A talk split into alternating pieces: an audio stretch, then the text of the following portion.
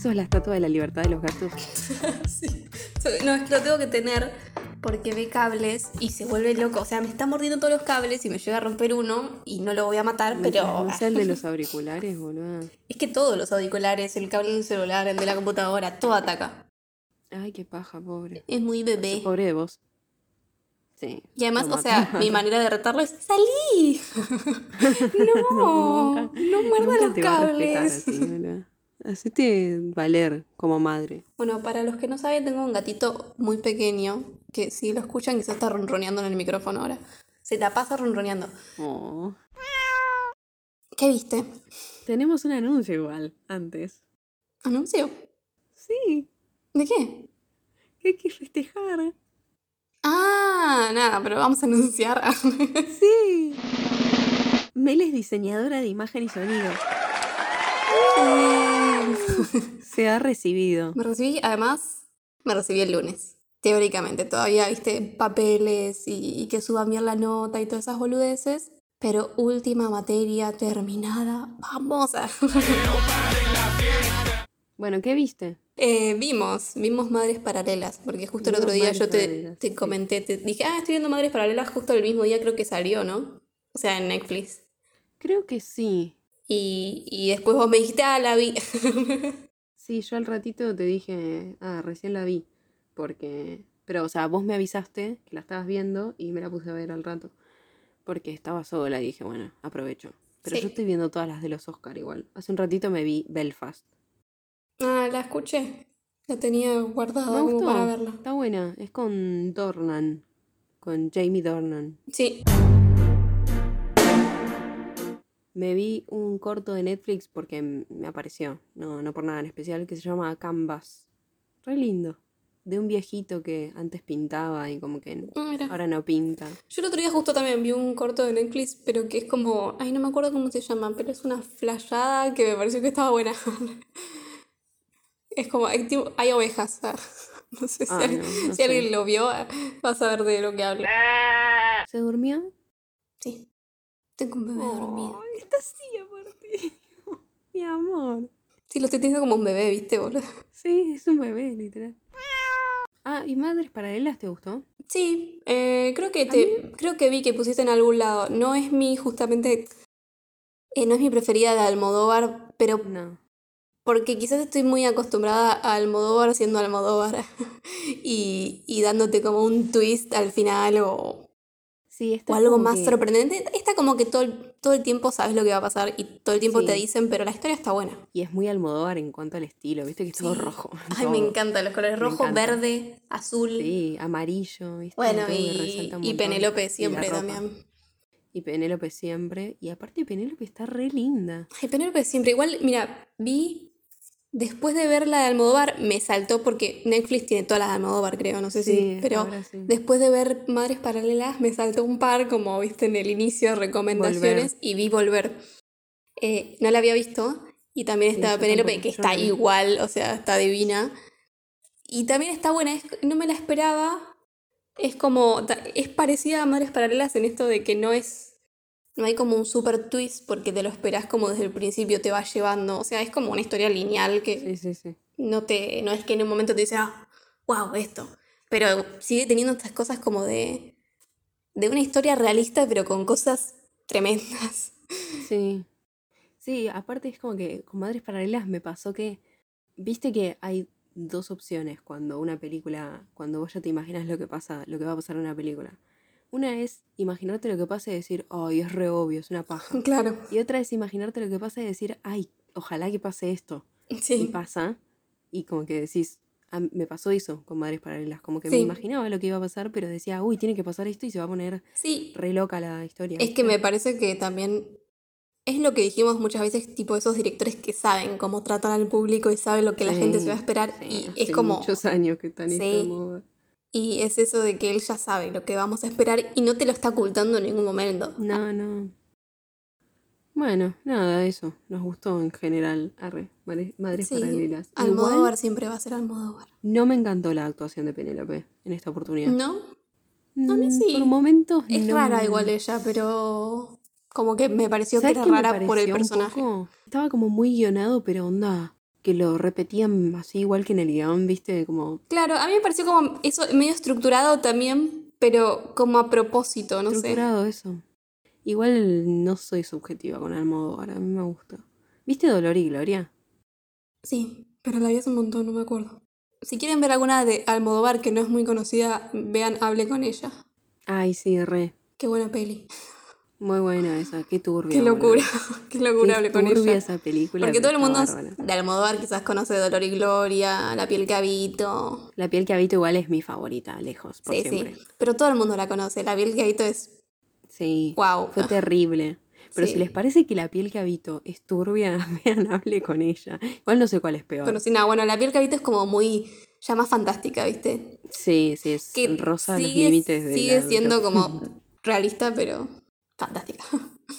Difícil, lo del, más que nada lo de la piel. Sí, sí, que es como reingeniería, no sé cuánto. Sí, mal, el chabón tiene re mal. Pero hable con ella es, es como. Hable con ella es algo que podría pasar. Es re realista, re realista y es Por horrible. Eso da miedo.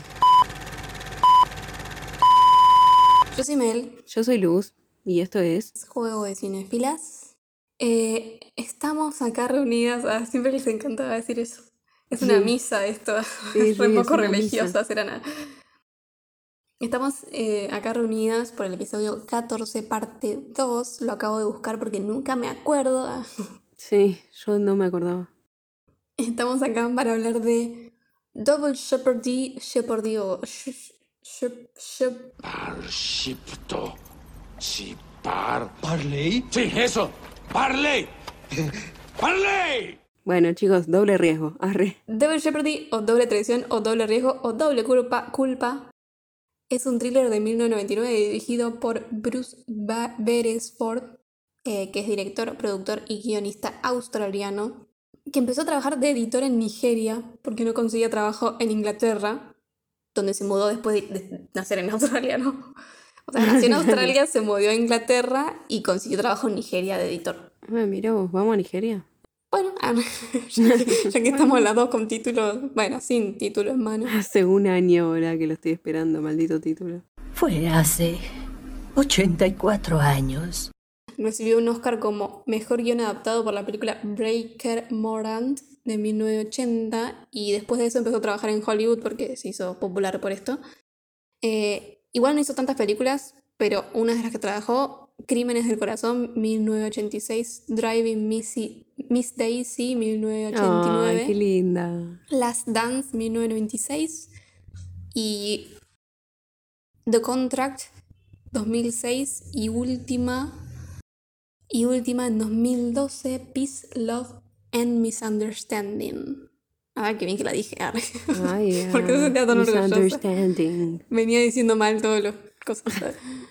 que siempre las películas que te doy como que son directores que capaz tienen dos películas conocidas? no lo conoce ni la madre.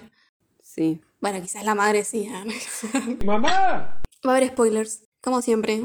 No es, no, es una cosa nueva acá. La película empieza con una familia feliz de la alta sociedad. ¡Alta sociedad! Con una casa en una isla donde se ve un laguito, bosque, montaña atrás, con nieve así allá a lo lejos. Todo muy cheto. Cheto. cheto. Eh, y tenemos como primer personajes que aparecen a una mujer y a su hijo cerca del agua y como jugando con una caña de pescar, boludeando, ¿viste? Ella le muestra a los veleros y le dice, ese particular, le dice, ese que ves ahí, al pibe que no entiende un carajo porque tiene cuatro años, o sea, tranquila. Y la mina ya le está contando los sueños de su vida. Ah, están jugando mis gatos. ¡Qué listos que son! Eh, está lindo. Oh. Bueno, entonces tenemos a esta mujer cerca del agua con su hijo y ella le muestra los veleros y le dice, ese, ese que ves ahí, el que está allá, que es igual a todos los demás, pero ella le dice que es el más lindo. Se llama Morning Star, estrella de la mañana, y es como que le dice que es el mejor, ¿viste? Estrella de la mañana, pequeño dato, yo lo sé porque yo veía la serie Lucifer que estaba en Netflix ya terminó, creo, sí, ya terminó. es malísima, pero es, muy, un cago de la risa. A veces, igual a veces es como repretuda. Eh, y Lucifer se llama Lucifer Morningstar. Y como que me quedó esto y ahora me acordé, digo, Morningstar, que es? Es estrella de la mañana. Y en la. O sea, Cultura bíblica. Como que la, sí, la, la Biblia, digamos. Eh, la base en latín de Lucifer es Morningstar. Ah, mira, estrella de la mañana. Sí, y también Morningstar se le dice a Venus en la astrología. ¿Qué? No tendría que ser de la noche, arre. No sé. ¿Por qué de la mañana? ¿Madruga al diablo? Es que Lucifer es... Em, Porque al que madruga Dios lo ayuda. No creo que al diablo lo ayude Dios. Arre. Es que Lucifer igual es eh, el brillante, él es el portador de la luz. O sea, es que Lucifer es un ángel. Es un ángel que fue. que lo. No sabes, la historia de Lucifer es buenísima. No, no tengo ni idea. Pero es, tienen un nombre. no, cardenales.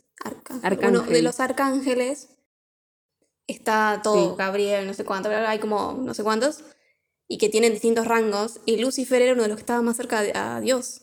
Ah, ¿y qué le pasó? Y Lucifer tuvo como una discusión con su padre, con Dios. Ah. Y lo echó y, y, entonces él hizo como su propio reino, Lucifer. El inframundo, o sea, hizo el, infierno.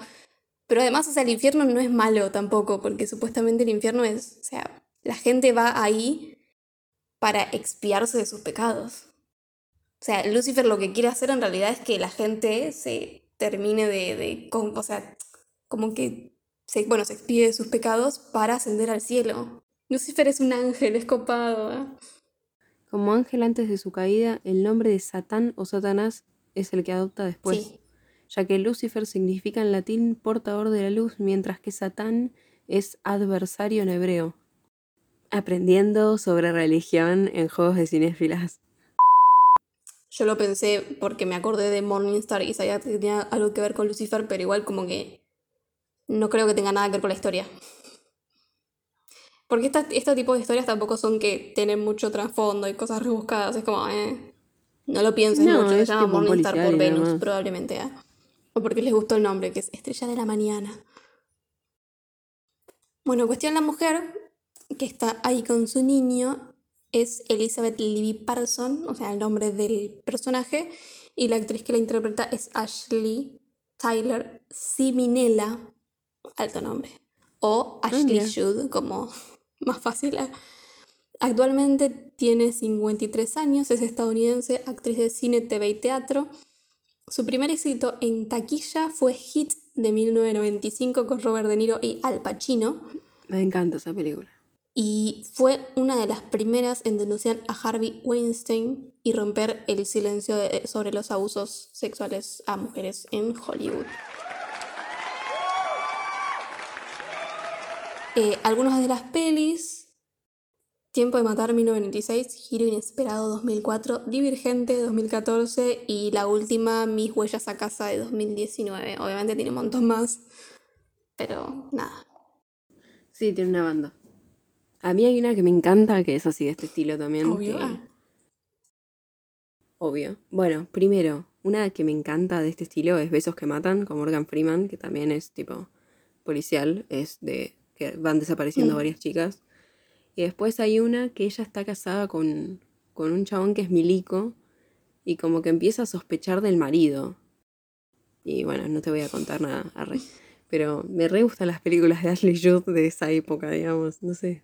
Sí, yo la conozco, pero como no, no, es muy lo que veo. Ah. Eh, pero ¿te enteraste lo que, no sé si te enteraste lo que le pasó en, creo que en 2020? No, ¿qué? Estaba en el Congo y está como, ella es como media que le pintó lo espiritual ah, y no sé qué, ¿viste? Y estaba caminando en, tipo, en la jungla en el Congo y se cayó, tuvo un reaccidente y tipo le tuvieron que hacer un, como un montón de cirugías, tipo se le quedó la pierna hecha concha mal. Uh, y sabes que estaba entre, onda estaba igual una sacada porque estaba sola entre medio de la jungla y la encontraron tipo dos como nativos, ¿entendés? Y la llevaron tipo a una carpita y la atendieron ahí. O sea, que igual los rebanco, pero como que uno hoy en día piensa, bueno, llévenme a un hospital y no la atendieron ahí con los menjunjes que tienen ellos que andan a saber, ¿viste? O no. Que capaz que es, mejor posta o no. Nunca se sabe. Y como que la mina, tipo, cuando volvió de todo eso, dijo que ella estuvo a punto de morir, que tipo estuvo re mal Porque, viste, te puede agarrar una reinfección con todo eso. Y bueno, nada, igual no sé, la fueron a buscar en el helicóptero. Presidente Fernando de la Rúa acaba de retirarse de la casa de gobierno en el helicóptero presidencial. es como si los menjujes todo bien, pero. Sí, todo bien, pero si me tienen que operar, prefiero que me operen en un hospital. Jodie Foster, en realidad, había. Siempre la nombras a Jodie quedado como para. ¿Viste? Es que todas las películas que me das vos está Jodie Foster que no terminó estando. Porque no ella había quedado. Y también acá hay un actor que ya estuvo en otras películas. Ah, pensé que no sabía, ¿sabes? Bueno. Sí, sí, me acuerdo. Eh, Jodie Foster había quedado en el papel de Libby después de que Meg Ryan y Brooke Shield eh, ambas declinaran el papel, pero después Ashley Judd terminó reemplazando a Jodie Foster porque había quedado embarazada. Ah, mira. Así que. ¿Jodie Foster tiene pibes? Según esto. no sabía. El nene de cuatro años que hace de su hijo Matty en este momento es el actorcito que se llama Benjamin Weir, que no hizo más nada, así que pasamos de página. Entonces están en como una fiesta de, de, gente rica y ahí aparece Nick, que es Nicholas Parson, el esposo de Libby, eh, que te das cuenta que se la recree ya enseguida. Todos le hablan como, ay, no sé, hay un problema, no sé qué, y le dice, no, no pasa nada, cállate, disfruta la fiesta, está todo bien, yo me encargo de todo. Bueno. Sí, así estás después. ya veremos, ya veremos cómo se encarga, ¿no? Eh, ah, era re poco, bueno, sí. Re suspenso, sí. Eh, el actor que lo interpreta es Bruce Greenwood, actualmente 65 años, canadiense, casado con la actriz Susan Devlin. Y algunas de las pelis que, en las que estuvo, Wild Orchids, 1990, I, Robot, 2004, Deja Vu, que escribí Deja Vu en 2006, Star Trek, 2009, creo que estuvo en otras Star Trek, pero no las anoté. El juego de Gerald 2017, que está ah, basada en una novela de Stephen King. Sí, que aparece dos minutos igual. Y última, en 2017, The Post. The Post. The Post. No sé. The Post. Ah, es la de. Me suena conocida, pero. Sí, la de Coso, la de Meryl Streep con Coso, con Tom Hanks. Que, que son los dos como capos de una. ¿Cómo se llama? De un diario o algo así. Mm, sí, puede ser. Es que me confundo con Spotlight cuando la pienso. Que es la de los. Spotlight, no. No, no, eh, porque Spotlight es más sobre. sobre publicar el, caso de los curas. Esta es como más pelea de, mm. dos capos de. Sí, por eso no me interesa. en como que la otra es más. Estaba buena, pero a mí no, me mata. Igual este chabón es conocido por una serie. No me acuerdo qué serie ahora. Pero está en una de esas que tiene mil temporadas. un montón de cosas. Onda CSI o no sé. Bueno, hablando de eso, en la fiesta también vemos a una amiga que medio cuida al hijo de Libby Nick, que se llama Angela Green, eh, que le dicen Angie, interpretada por Annabeth Gish, o Grish, no me acuerdo, porque creo que lo escribí mal. Es estadounidense, actriz de TV y películas, pero más de TV. Tiene muchos telefilms, que no anoté ninguno porque me dio mucha fiaca. Y no los vamos a conocer. Y está en series que sí son muy conocidas, pero generalmente aparece en un capítulo todo, pero estas series son tipo X-Files, CSI, Criminal Minds, Lie to Me, Pretty Little Liars, y la última, que sí creo que estuvo en toda la temporada, es The Hunting on Hill House. Ah. Creo que lo se acuerda. Igual no la ubico esta mina, o sea, no. Ay, a mí me re gustaron esas dos series. Sí, es que yo la quiero re tienen ver. cosas flojas.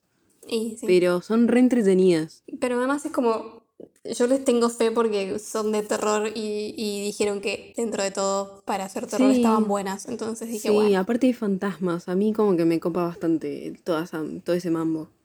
Aparte hay, hay cosas que de la base, ya parten de la base turbias. Tipo, hay un personaje que, no me acuerdo en cuál de las dos, pero viste que trabaja en una morgue, o sea, ya sabes que va a ser turbia.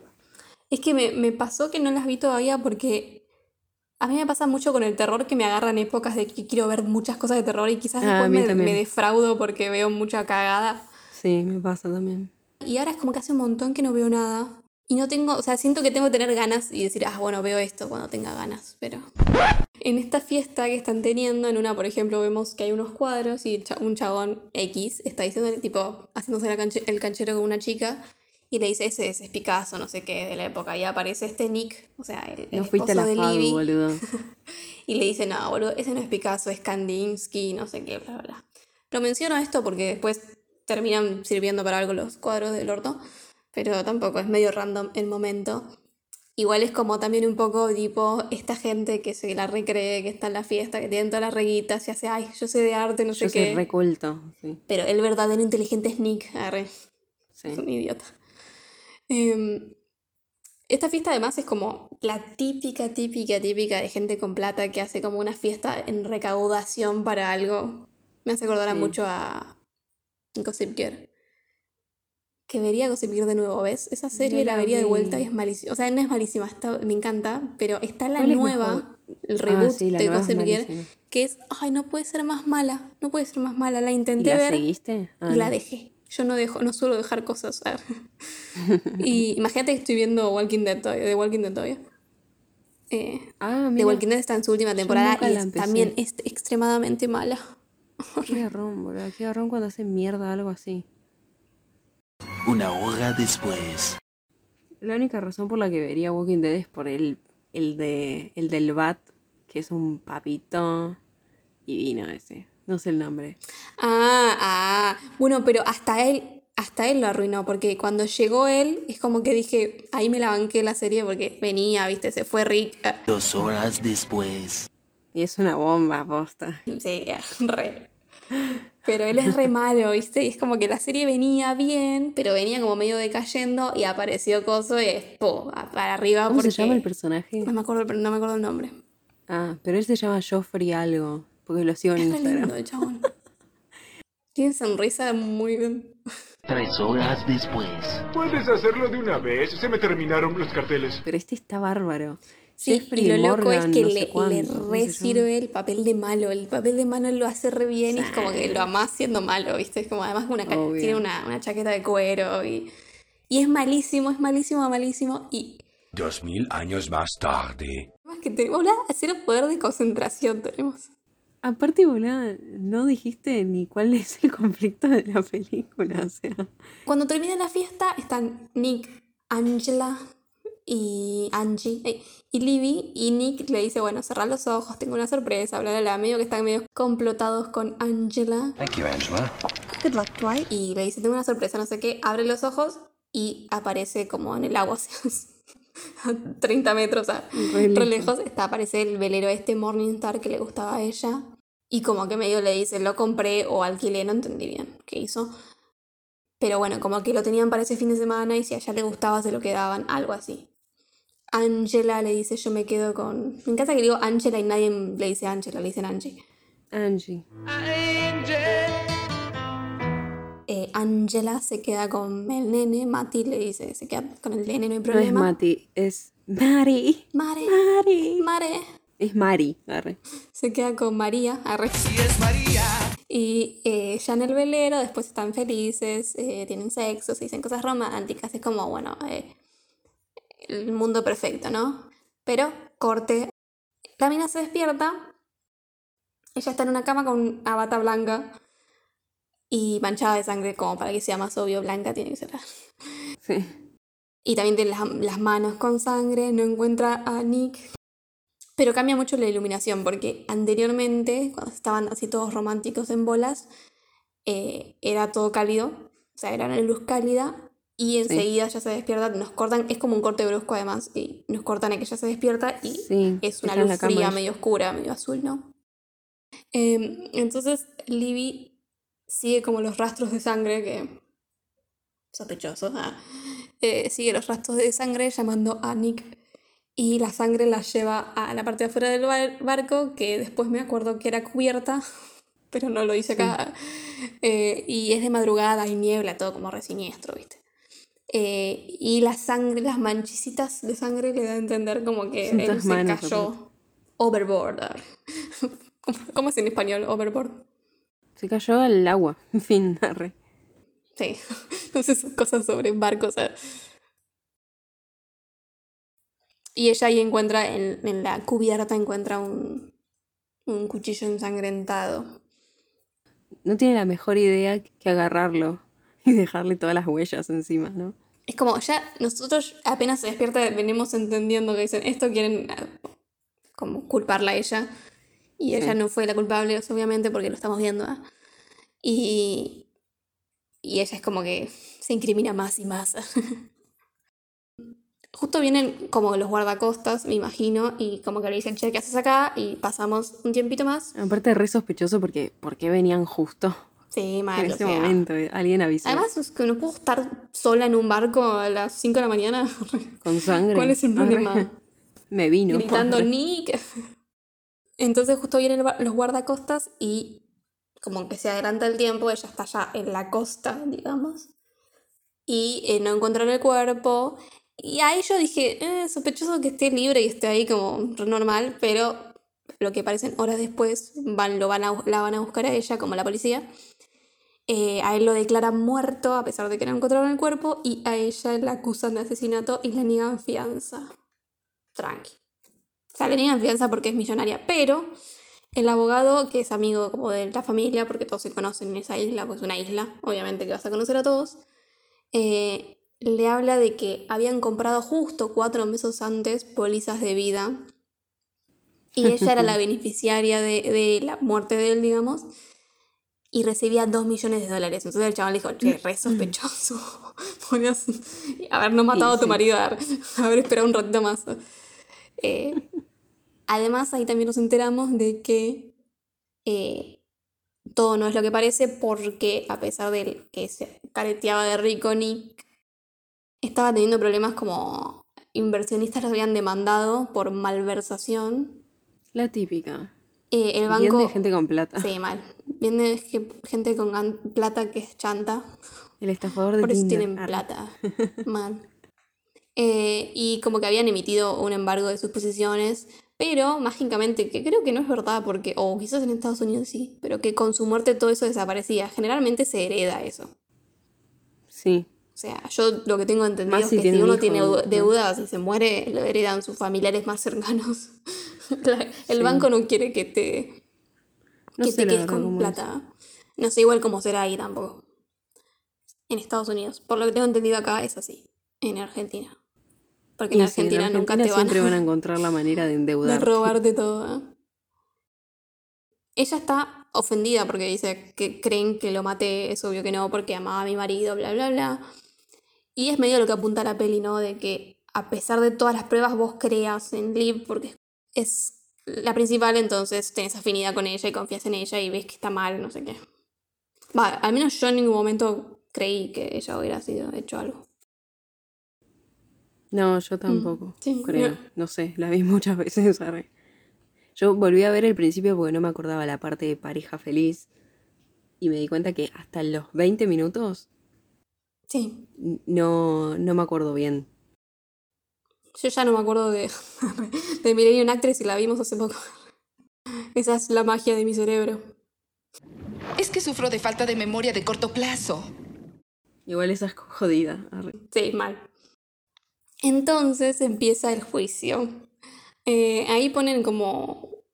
Ah, ponen como una grabación de un pedido de auxilio que está Nick como diciendo, ah, me apuñalaron, no sé qué. Y dice como su nombre completo, o sea, Tranqui. Soy Nick Parson, Nicolas Parson, no sé cuánto. Nicolas Flamel. Hasta que le dé el DNI, ¿viste? Nicolas Flamel. Y no tengo la piedra filosofal. ¿La qué? Como que Levi se pone, se pone, se pone medio mal porque no sabía, no, o sea, ella no tiene idea de nada, supuestamente, como que se está... Ella estaba recién garchada con un sueño, se pegó alta siesta mal, o sea, ella estaba re feliz en su barco de, de Lucifer y es como que...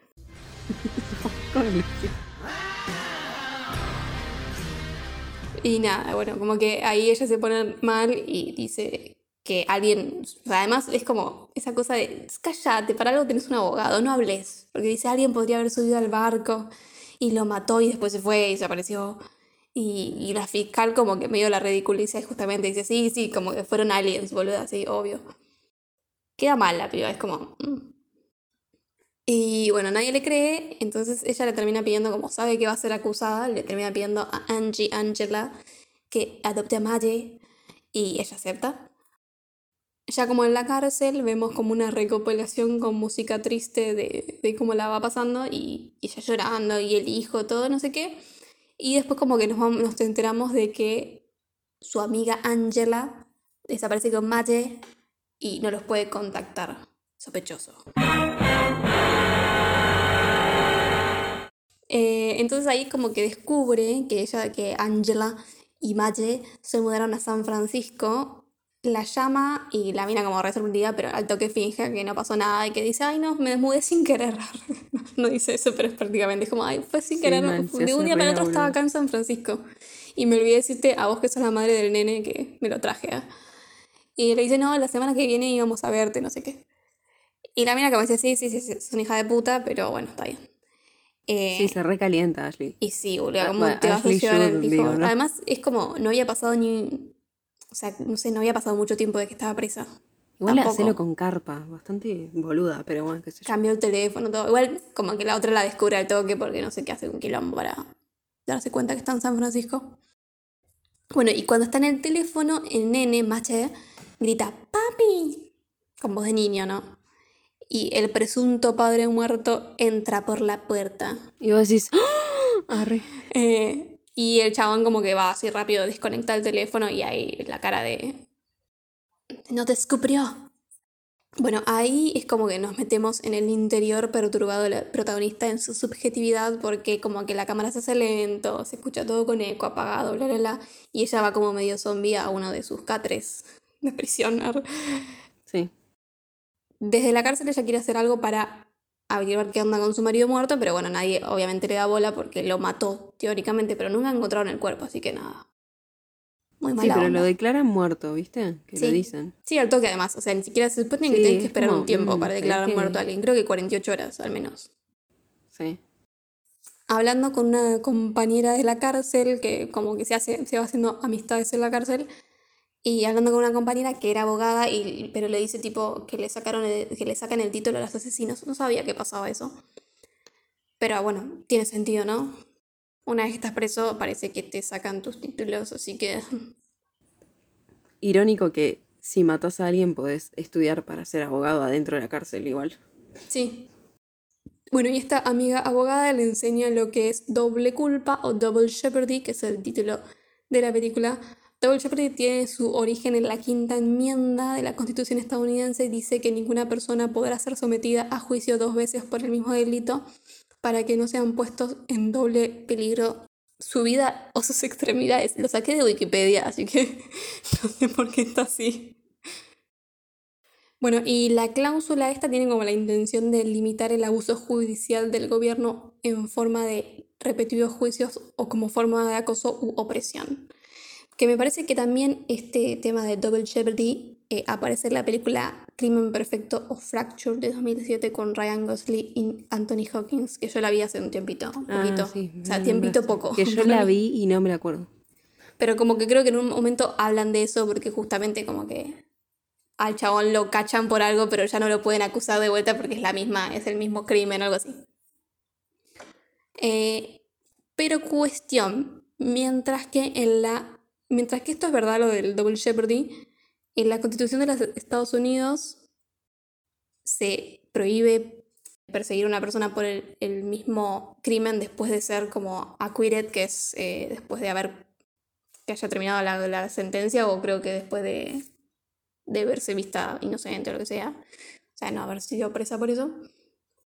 O sea, que seas convicto por un crimen no te da la licencia para después ir y cometer el mismo crimen del que fuiste convicto, ¿no?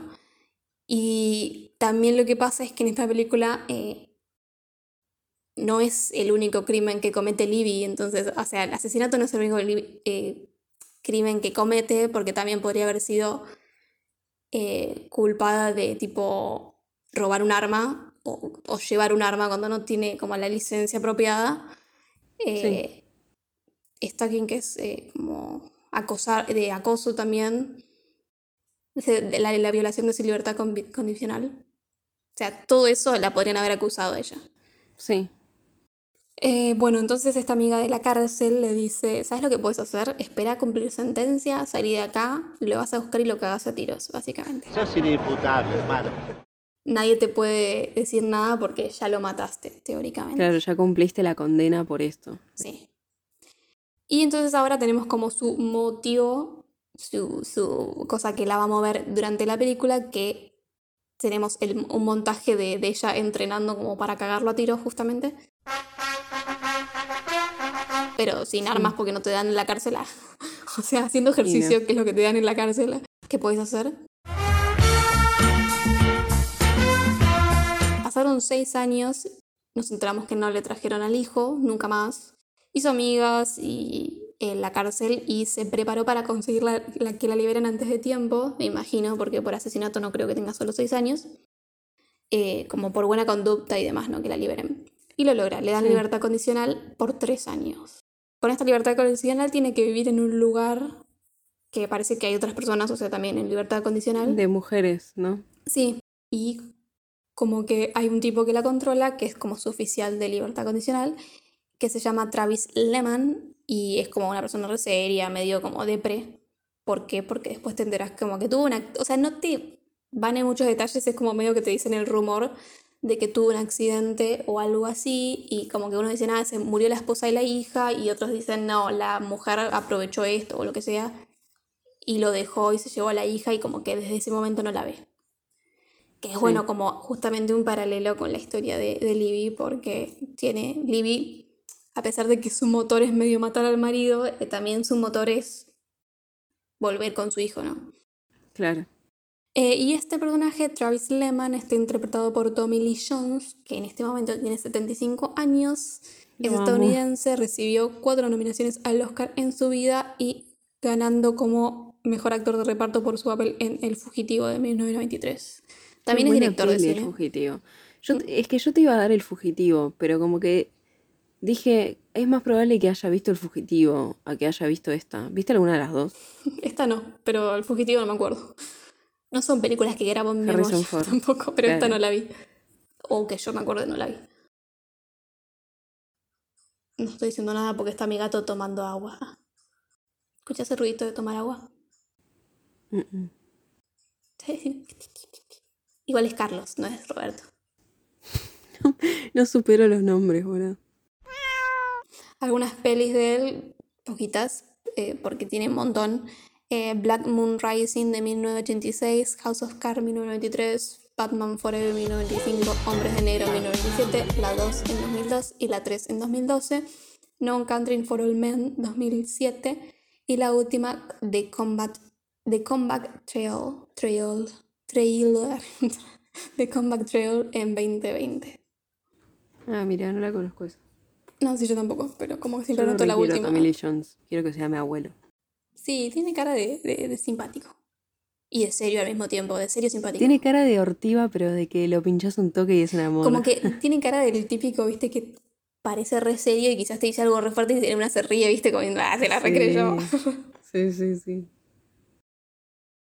Entonces, ahí después de, de salir de la cárcel, hablar con su oficial de, de cosas, De libertad condicional. condicional, ya se olvidaba. El Libby va a la biblioteca y busca a través de lo conocido como Internet, la Internet, eh, pero como que no tiene idea, porque estamos, o sea, la película es de los 2000 y ella estuvo seis años presa, no sé si es como que está en la misma época, pero Sí. no tiene idea de internet y las computadoras y eso. Entonces viene como un jovencito y le, la ve y le dice, ay, te quiero ayudar y, y se hace lindo y bueno, la, la ayuda justamente y la invita a tomar algo y ella le dice, sí, tendría que ver con mi oficial de libertad condicional. Y le dice, ah, eh, estuviste presa por invadir impuestos. Y le dice, no, por matar a mi esposo, lo corté y lo rebané, dijo la prensa, ¿puedes creerlo? Y el chaval va y... La amo. o sea, Ah, mira vos, chao. me pareció como graciosa, pero me pareció muy obvio igual también toda la Sí. cuestión. bueno.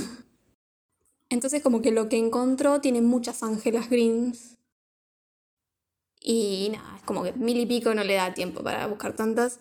Y como Angie, Angela era maestra, eh, va como koala. va- ¿Qué dije? Parece que hablé en japonés. Como Angela era maestra, eh, va con una conocida que era como la compañía de trabajo, o sea, a la isla esa donde ellos vivían, va a pedirle a la minita esta que trabaja en el jardín que le diga dónde vive ahora, ¿no? Angela. La mina no quiere decirle, entonces ella se va a la noche, ya como es, salió de la cárcel, entonces es súper ilegal y cree que puede meterse a una casa, a un lugar ilegalmente y que no le van a hacer nada. Es una espía. Y enseguida la mina se mete al jardín ilegalmente y rompe como un vidrio, se mete de noche y busca en los registros a Angela. Eh, y nada, justo viene la policía porque se ve que son una alarma o algo. No te, no te, especifican por qué se enteraron, pero está la policía ahí y tienen como una repersecución tipo a pie y en auto y todo. Y es como que ella muestra sus habilidades de ninja de prisión y, y los policías, como son medio gorditos, les cuesta. Discriminación. No, porque los policías ah. comieron muchas donas, entonces les cuesta seguirle el ritmo. Creo que tenemos una clásica persecución. Pero lo terminan agarrando y además la reconocen porque ella vivía ahí. Entonces ella en la prisión, ah, la prisión no es como la comisaría, la va a buscar el oficial, o sea, la va a buscar Lehman, su oficial de libertad condicional, y como que se la lleva porque, o sea, la va a meter preso de nuevo porque violó su libertad condicional, ¿no? Aparte que es como que le decía, rápido, boluda, era re poquito, o sea. Mal. Son tres años, podías, o sea, estuviste creo que, tiempo. creo que no estuvo ni un mes afuera y ya había hecho algo mal. Por eso te digo, es como, ¿por qué se metió ahí? O sea, podía haber intentado un poco más buscar por otros medios. Pero bueno, es una película. Entonces se suben, ¿es un catamarán? ¿Se dice catamarán? Sí, es un catamarán. Ok. Porque me anoté como con signo de pregunta porque no tengo la puta idea. Pero es un catamarán igual re grande, porque hay autos. Sí. Y como estaban en esta isla, entonces se tienen que subir a eso, a ese catamarán para volver, pero van con el auto de Lehman, ¿no? O sea, suben el autito y están ahí. Y él la esposa al auto para que no se escape, pero se va a, cubierta como para tomar, tomarse algo y la deja ahí a ella, ¿no? Entonces ella hace un requilombo para soltarse porque está como, o sea, en estado ninja, no sé. Y ella hace un requilombo para soltarse y como que empieza a, mover el auto y lo golpea con otra cosa para... Es medio... Para que se rompa la puerta. Sí. No lo sé.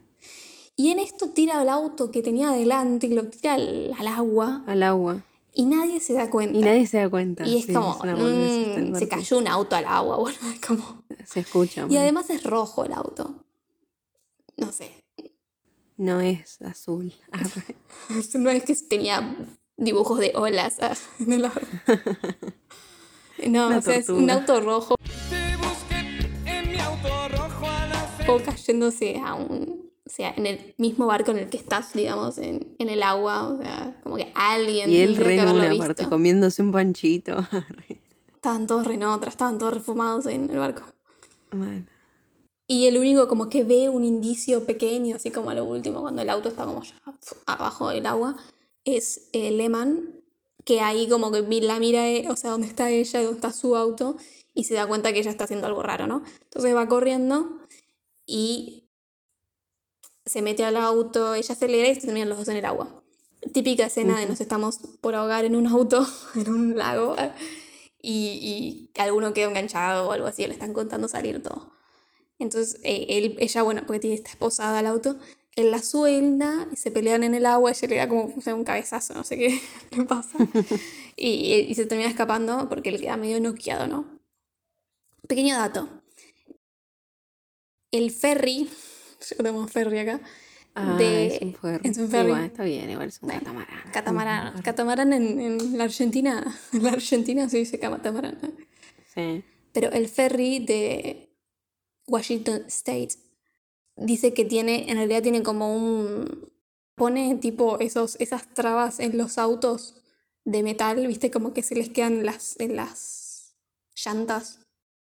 Y como que pone e, esas trabas de metal gigantes en como en las, las llantas de los autos, justamente para que no se caigan.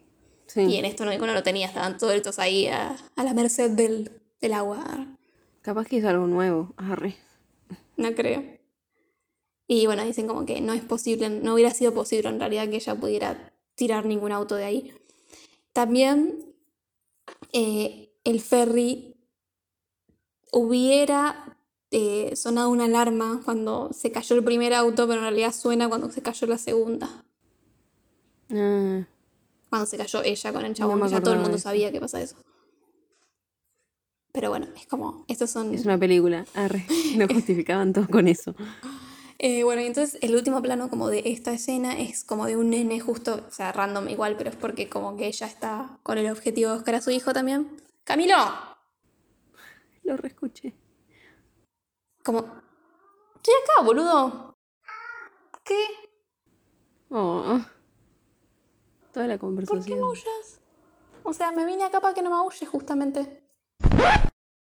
Bueno, entonces eh, en el plano, en el último plano de esta escena vemos a un nene mirando así. Vemos a un nene que mira como ella llega a la orilla a lo lejos, allá, después de escaparse de- del enfrentamiento acuático. Y nada, es como que justo el objetivo de ella es esto de, de buscar a su Es hijo. y es como un nene de lo que sería la misma edad y es medio parecido a lo que era su hijo. Y vemos se también. lo roba. Nada que ver. Se volvía otra película. Plot twist.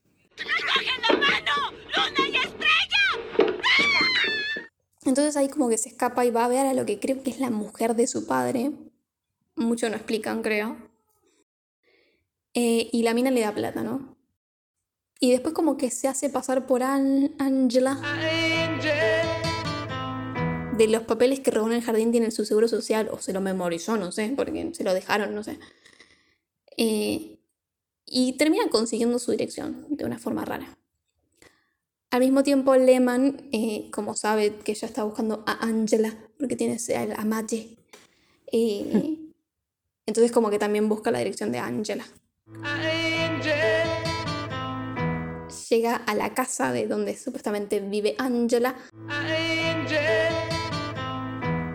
Se entera que se murió por una explosión de gas hace unos años, o sea, No. nada, la estaba buscando al pedo porque hace años se murió. Y que él, o sea, la vieja chusma que le está contando esto, que es la vecina, le dice el- que el nene, Mache, y su esposo Simon estaban bien, pero como reangustiados y se mudaron, ¿no? Ahí nosotros decimos, ah, el forro lo hizo otra vez. pero esta vez la mató directamente. Sé lo que quiera. Bueno, ahora lo que tiene que hacer es como buscar solo al marido, pero además el marido sabe que se cambió de nombre y todo eso, entonces se complica, ¿no? Y a la mina se le ocurre así. Y como que se le ocurre de la nada buscar esto que mencioné antes, que para mí era random, pero bueno, lo mencioné justamente porque lo esperaba ahora, porque ya había visto la película. Y como que buscan las obras de Kandinsky, Kandinsky que él tenía en un coso de, de que venden obras de arte, supongo, o que no sé, te aconsejan sobre comprar obras de arte, no tengo idea. Sí, en un museo probablemente. Una galería, ¿no será? Ah, una galería. Una galería, sí. Bueno, entonces como que le hace al, al tipo buscar así en internet o en su, en su banco de datos, no sé qué carajo tiene, y se da cuenta que una de estas obras específicas de Kandinsky que tenía el chabón eh, se vendió. Entonces le pregunta quién la vendió y que le dé como la, si le puede dar dirección como para comprarle otra. O sea, le, le versea eso al tipo, ¿no? Justo en ese momento Lehman entra al lugar porque la está siguiendo y como que vio su auto en el que le contaron que ella se escapaba. Y como que interrumpe todo, pero bueno, ella llega a ver como la, el nombre de la persona y la dirección, que el nombre es Jonathan, no me acuerdo de apellido, y la dirección es como en New Orleans, Nueva Orleans. Entonces la mina se escapa de Lehman, ¿no? Y viaja en avión a esta dirección. Lo que me parece, o sea, en ese momento me pareció completamente ilógico que ella se pueda subir un avión Sí. cuando es una fugitiva. Y justamente después buscando cosas dicen que sí, es ilógico. No tiene sentido para nada que ella se pueda subir un avión. Porque además es- ella es- ya está, violó su... Sí, la busca todo el país. Ya está. O sea, violó su libertad condicional y por más de que no te estén buscando así como todo el mundo, ya lo primero que pasa es que se- en los vuelos estás eh, plagiada. Registrada, sí, Sí, sí, sí. o sea, enseguida salta que sos vos y listo. Y te hubieran, la hubieran metido presa al toque. Eh, y además, cuando ella viaja a New Orleans, tiene el arma del chabón. O sea, no puedes meter un arma en un, avión. Entonces llega a New Orleans y como que medio que se entera que este Jonathan va a, tener, va a estar como en un evento, no sé qué, a la noche. Y ella medio que hace un engaño y se alimenta con unas personas y termina comprándose un vestido caro, creo que es de Armani o algo así. Y como que se lo, pone en la, se lo pone en la cuenta de una que escucho ahí. Y se termina metiendo también en la, en la fiesta de este evento, a pesar de que, nada. No está invitada. No está invitada. Entra como obvio que, que muestran la tarjeta. Sí, obvio igual que la mina es como que sabe comportarse con gente rica porque ella era rica. Sí. Y parece como que, no sé, tiene habilidades de, engaño, de, presión. El, bueno, en la fiesta está, hacen como una subasta de solteros, que siempre me pareció muy bizarro esas cosas que hacen en Estados Unidos. Sí, igual este, me encanta esa escena. Es una boludez, pero me encanta. Sí, igual como que hubiera sido más divertido que la hubiera otro antes, él es el primero, porque como que el primer soltero que aparece es este Jonathan y bueno, descubrimos que ella piensa que es, podría ser su marido y cuando sube al escenario vemos que es su marido, ¿no? Sí. Entonces, eh, ahí vemos que no solo está vivo, que ya lo sabíamos desde que vimos sangre en el, barco, sí. que además está como viviendo bien y haciéndose haciéndose el canchero y después de incluso matar a Angela, porque seguramente le mató. Entonces ahí como que ella empieza a poner plata para la subasta y gana contra otra mina. Obviamente la pone desde re atrás. O sea, no se la ve a ella. Sí, eso yo no... ¿Sabes que yo no me di cuenta que no la estaba viendo él? No, hasta no, lo último. No, la ve. no me di cuenta hasta que él ella no la está viendo. Y lo que me causa gracia es que es como que está entre ella y otra, ¿viste? Una colorada, creo. Sí, que ella se la había cogido. Y la colorada en un momento le dice, ay, no vale tanto, créeme. Como diciendo, yo ya me lo cogí. Sí, es que después creo que se lo dice. O algo así, le dice como... Sí, una boludez. Una boludez, pero me encanta ella. Porque ella le dice, ¿no me vas a dar un beso? Y le corre la cara. Re malota.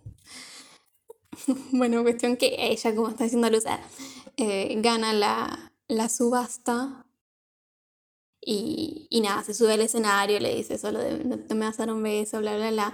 él como que simula de que está todo bien, pero, pero se le está nivel cayendo la, la cara.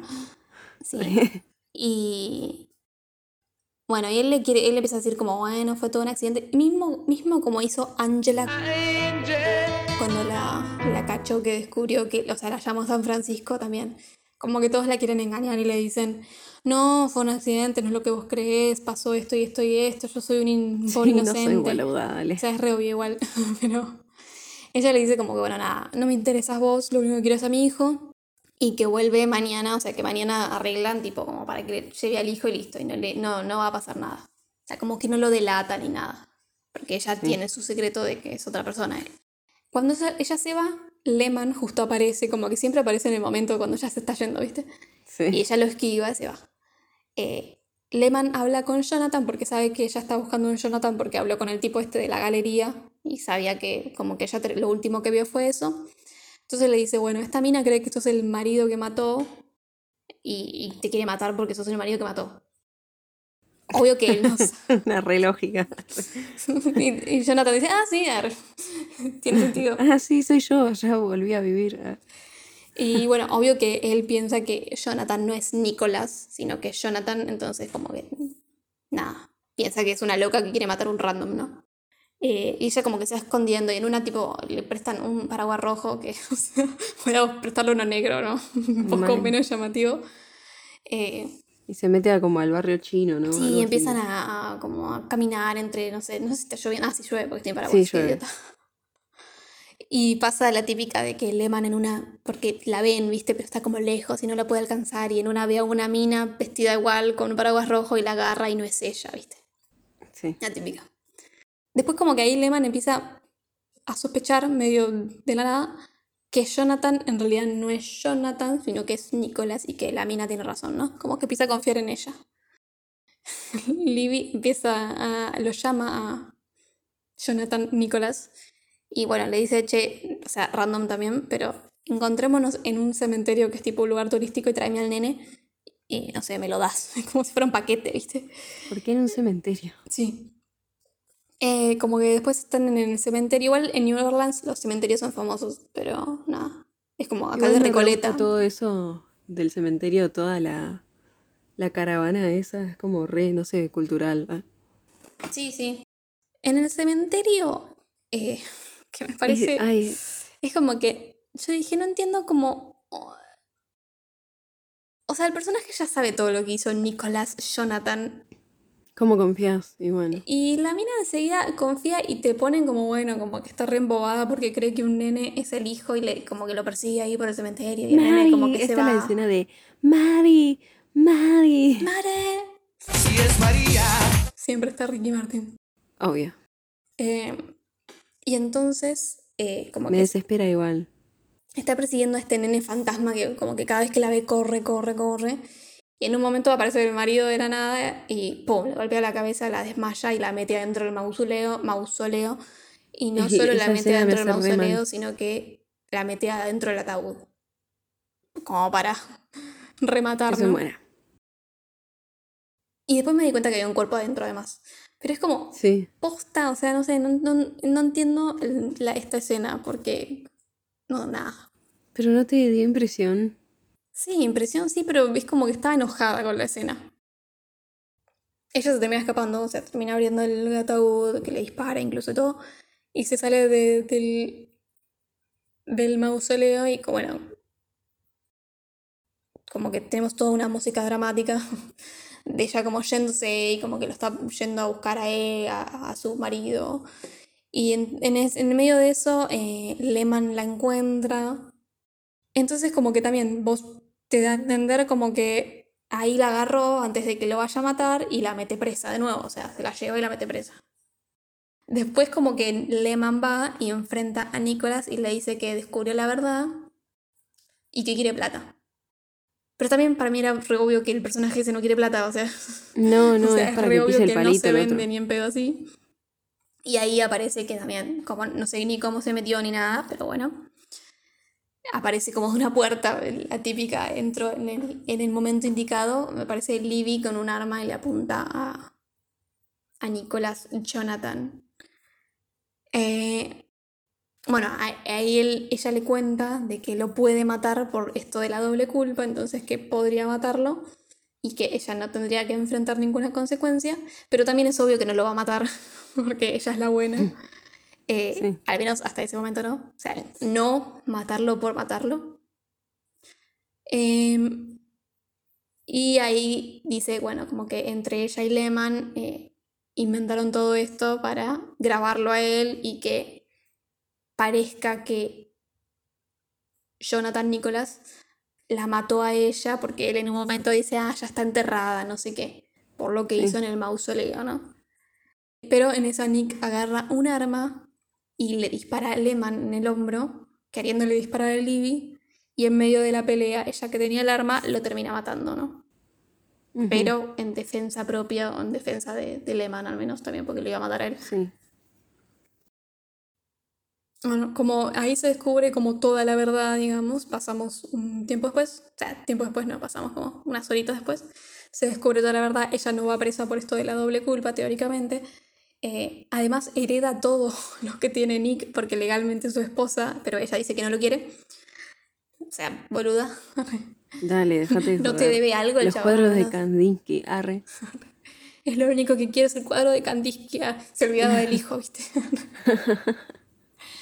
Eh, entonces, hablando del hijo, ella termina como yéndolo a buscar a la escuela, ¿no? Con Lehman. Y se terminan encontrando emotivamente con su hijo, que él la reconoce porque ella tenía miedo de que no la reconociera después de seis años y él era muy chiquito.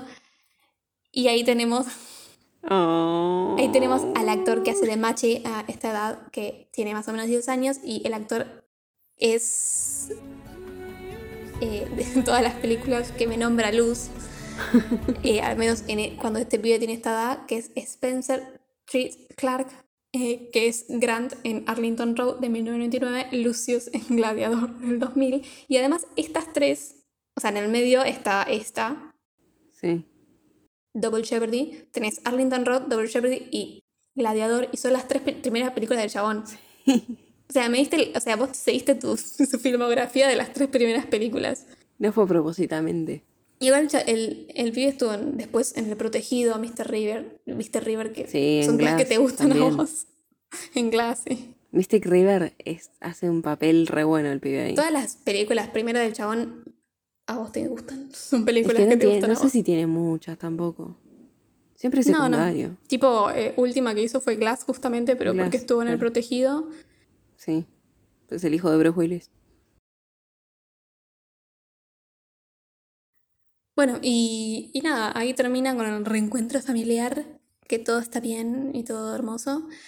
Eh, pequeños datos, Bruce Greenwood, que hace de Nicholas, también había fingido su muerte en la película, o sea, de la misma manera incluso, eh, en Bitter Vengeance de 1994. Ah, mira, no la vi. Eh, después, otra cosa, Tommy Lee Jones ganó 10 millones por aparecer en esta película. Y a Y pesar de ser el personaje principal, Ashley Judd gana menos que Tommy Lee Jones. Sí, obvio. No me sorprende. Maldito Hollywood. Sí, mal. Ganó el Blockbuster Entertainment Award como mejor actriz de suspenso, Ashley Judd. Sí, y después nada. yo, Estuvo bien nominada a el mejor al favorite actor también en Blockbuster Entertainment Awards, eh, Tommy Lee. Y el mejor. Tommy Lee parece que estás hablando del ex de Pamela Anderson. Tommy Lee Jones. Y el actor de reparto, eh, Bruce Greenwood, nominados. ¿no? Sí, ese, es- ese de hijo de puta hace bien y siempre. después el MTV Movie Plus TV Awards a mejor performance de, de femenina estuvo nominada Ashley Judd. Pero solamente ganó en el Blockbuster Entertainment Awards. He terminado la película. No, me imaginé. No me sorprendió. si tengo que compararla con una parecida que me hayas mandado, tipo Arlington Road, me sorprendió Arlington Road más, obviamente. Es el mismo estilo, es este estilo que Sí, es la yo misma. no vería. y que yo vi pero- mil veces. Ah, Eh, el tema que, bueno, Arlington Road tiene el plot twist al final que, que como que te quedas con eso y decís, bueno, o sea, te llama más la atención. Sí, esta es más esperable. que Esta es muy predecible, también me, me da mucha fiaca cuando son películas tan así de, de así, tipo policial, de persecución, que es toda la película eso. Me da fiaca que tengan cosas que vos decís, esto, no- esto no tiene sentido. A mí, para mí Sí, tendría que ser avión. realista completamente y que... Pero igual, también es una película. Y nada, tipo, filmada está prolija, no es como... Sí, no es gran cosa tampoco. Pero bueno, eso es todo. Puntaje. Puntaje. ¿Te esperas algo bueno o algo malo? No, no, algo malo. Espero algo malo. Bueno, más por. O sea, es una película que quizás estuviera en la tele y yo estoy al pedo la veo. No es que me parece una mala película, pero. eh, bueno, puntaje es Mm, un 2. tenía miedo que le pongas menos, boluda. Ah, posta, pensé que porque me estabas mirando muy, muy mal. Yo dije, no, no, no, yo te, te miro con intriga. ¿Habías puesto dos antes? No. Es la más No, baja, ¿no? creo que eh, a Gladiador le puse dos y medio. Dos y medio, sí. Sí, puede ser. Incluso hasta la pensé, dije dos y medio, pero después vi cosas cuando la estaba escribiendo, dije, hay cosas que no me cierran. O sea, es como dije, ah, es una película prolija, va un dos y medio porque es como mi película así. Pero después como que vi cosas que no, o sea, vi como agujeros también de, de, De guion. de guion y de personajes inconsistentes. Así que ese es el puntaje. Tenemos que ver películas hoy. Ah, sí. Películas que nos recomiendan. Bueno, que igual tenés que decir vos primero, entonces vas a dar una que pensaste. No, eh, te iba a dar una... ¿Puedo hacer trampa? ¿Cómo es trampa? Em, porque en realidad te iba a dar una película. Me vas a cagar a puteadas. Te iba a dar una película Ya no sé qué esperar de vos. que pidieron, pero que no específicamente la pidieron en un sticker. La people, la- el universo lo pidió. No, lo, o sea, lo pidieron bastantes personas, pero en realidad yo hice un chiste y alguien respondió y puso sí, sí, sí. Ah, ya sé, ya sé que me vas a dar. Dale, dale, dale, decilo ya. Y para que no pase tanto tiempo, porque te vas a olvidar. No, además también es como que digo, bueno, si me obligas a verla, la veo y quizás me copa. Quiero, quiero saber qué opinas en comparación de cada una también. Claro, también, por eso. Así que nada. Son tres además, no son tantas. Como nos dijeron hace un par de semanas cuando pusimos los stickers, cuando yo dije, porque respondí yo al sticker y puse que había que hablar de las otras del Señor de los Anillos, pero como tuvo muchas visualizaciones y varias personas dijeron hagan la segunda y la tercera parte, porque soy testigo, porque leí esos mensajes. A la gente le gusta que les diga mortífagos, arre. sí. Muchos estuvieron dolidos con el puntaje que le pusiste a la 1. Bueno, vamos a ver si se reivindica. Vamos a ver. La segunda parte de El Señor de los Anillos, que se llama Las dos torres, dirigida por Peter Jackson, que le ganó sus premios a Spider-Man en el año 2002. Así que estoy haciendo un poco de trampa, puede ser, pero ustedes lo eh, pidieron también. Arre. Y para que no pase mucho tiempo, porque viste, se me olvida de la historia, Mel, si no. Algo que tiene que ver, te lo resumo así nomás. Seguro. Arre. ¿Te acordás cómo termina la 1? Voy a tener que escuchar el nuestro capítulo Sí, me acuerdo cómo termina la 1, bueno. Bueno, muy bien. Y lo que es muy gracioso es que yo ya vi la 2 dos veces más. No, no, no, eso es increíble igual. Desde que empezó el año, porque las dan todo el tiempo en Cinemax. Cinemax, gracias. Porque cada vez que das una, sé que vas a dar las tres y yo me quedo mirando todas. Y Luz tiene problemas y bueno, se aprovechan de tus problemas. De mi parte igual también voy a elegir una que nos dijeron, pero no es trampa porque está en un sticker. Y que al mismo tiempo que Borgman yo no la vi, esta tampoco la vi. Okay. Y nada, es como que justo la persona que lo dijo, hola Melu, si es que escucha esto. Eh, ah. Melu me dijo esta película a mí antes que la vea, me dijo que, sí. o sea, por separado, me dijo, antes de ponerla en sticker, me dijo, che, tenés que ver esta película. y yo dije, bueno, tiene un número en el título? Sí. Yo dije, bueno, sí, tengo que verla y me la puse en Netflix porque está en Netflix. Y, y, estuve como re a punto de verla y entonces después ella la puso en un sticker y dije, bueno, la tengo que ver cuando te la mande a ver a vos. Sí. Así me ahorro trabajo. Y eh, la película es del director Neil Block Blomkamp. Vas a tener problemas con los, con los nombres ya. Igual después de Chiyoko, que me la aprendí ahora. no, era difícil. Esta película es eh, una coproducción de Sudáfrica, Nueva Zelanda y Estados Unidos del 2009 y es ciencia ficción, drama y acción. productor Peter Jackson. Ah, más La película se llama District 9 o Sector 9. Sí, y yo, déjame decirte, un montón de veces vi como cosas de esta película y no sé igual de qué se trata. Yo no vi nada y no me suena para nada ni el título, me suena cuando me lo dijo ella. No, ah, no, yo me acuerdo cuando se estrenó. No, no. Me reacuerdo. 2009 hace un montón de tiempo.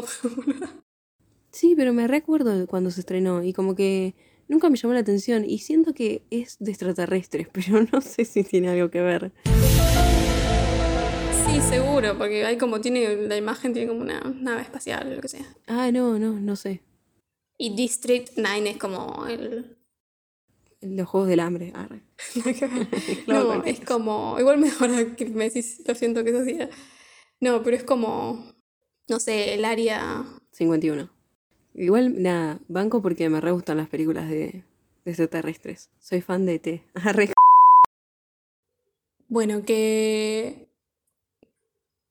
Que Ashley June los acompañe porque no sé. En, si van al Congo. no, no, pero que no los acompañe porque se mete en un avión cuando supuestamente no puede viajar. Y les va a saltar todo. Les va a detectar todo. Bueno, nos, nos escuchan la semana que viene si Thor quiere. Adiós. Bye. Angela. mate.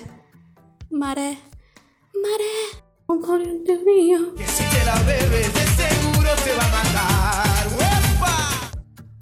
Esto fue Juego de Cinéfilas. Encontranos en YouTube, Facebook, Instagram y TikTok como Juego de Cinéfilas todo junto o arroba Juego de Cinéfilas.